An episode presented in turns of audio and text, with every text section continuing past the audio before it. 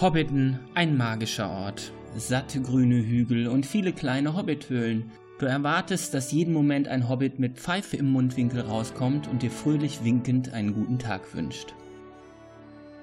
Hobbiton ist genauso, wie man es aus dem Film kennt. Und gerade deshalb kommt es uns hier auch so vor, als ob alles echt ist. So viele kleine Details erwecken die Geschichte um Frodo und Sam an diesem Ort, an dem wir in diesem Moment stehen, zum Leben.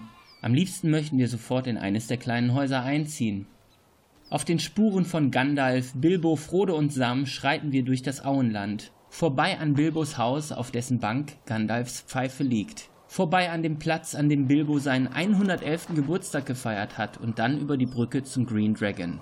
Dem Ort, an dem die Hobbits nach ihrer abenteuerlichen Reise ihre Rückkehr feierten.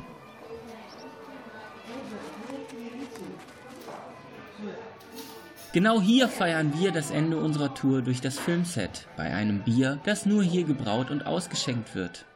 Auch die Nacht davor haben wir schon mitten im Auenland verbracht, und zwar im Brooks Place in Matamata, einem der schönsten Campingplätze in ganz Neuseeland. Von hier aus hat man einen wundervollen Ausblick auf die satten grünen Hügel. Nachts ist es hier oben stockfinster und man kann tausende Sterne am Himmel sehen. Aber du solltest unbedingt einen Insektenschutz mitnehmen, denn es gibt unendlich viele Mücken. Übrigens haben wir die erste Tour zum Filmset gemacht. Es wird empfohlen, die erste oder die letzte zu machen, damit es nicht zu überlaufen ist. Schließlich willst du ein paar schöne Fotos schießen, auf denen nicht die ganze Reisegruppe zu sehen ist. Genau wie unsere vier Helden am Anfang der Herr der Ringe Trilogie reisen auch wir vom Auenland aus weiter nach Mordor.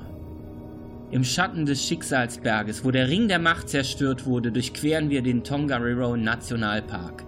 Bei unserem Marsch durch die Nebelfelder und über die felsigen Berge scheint auch hier alles so echt, dass wir fast mit einem Angriff der Armee Saurons rechnen. Insgesamt 19,4 Kilometer wandern wir durch eine atemberaubende, vielseitige Landschaft. In etwa sieben Stunden steigen wir von 1100 Metern hoch auf 1900 Meter und wieder hinab. Eine kräftezehrende Reise. Ich laufe hier gerade den Tongariro hoch und ich habe noch ein Stück. Es ist gerade hier ein alpiner Abschnitt. Es ist kalt. Da oben liegt noch ein bisschen Schnee.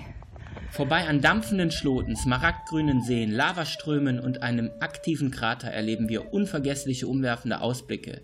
Wenn du diese Wanderung machst, achte vorher unbedingt auf den Wetterbericht. Wir hatten Glück, nur der Schicksalsberg lag im Nebel. Wenn es klar ist, kannst du da auch noch hinaufsteigen. Der Trip dauert noch einmal drei Stunden länger, aber sicher ist auch das jeden einzelnen anstrengenden Schritt wert.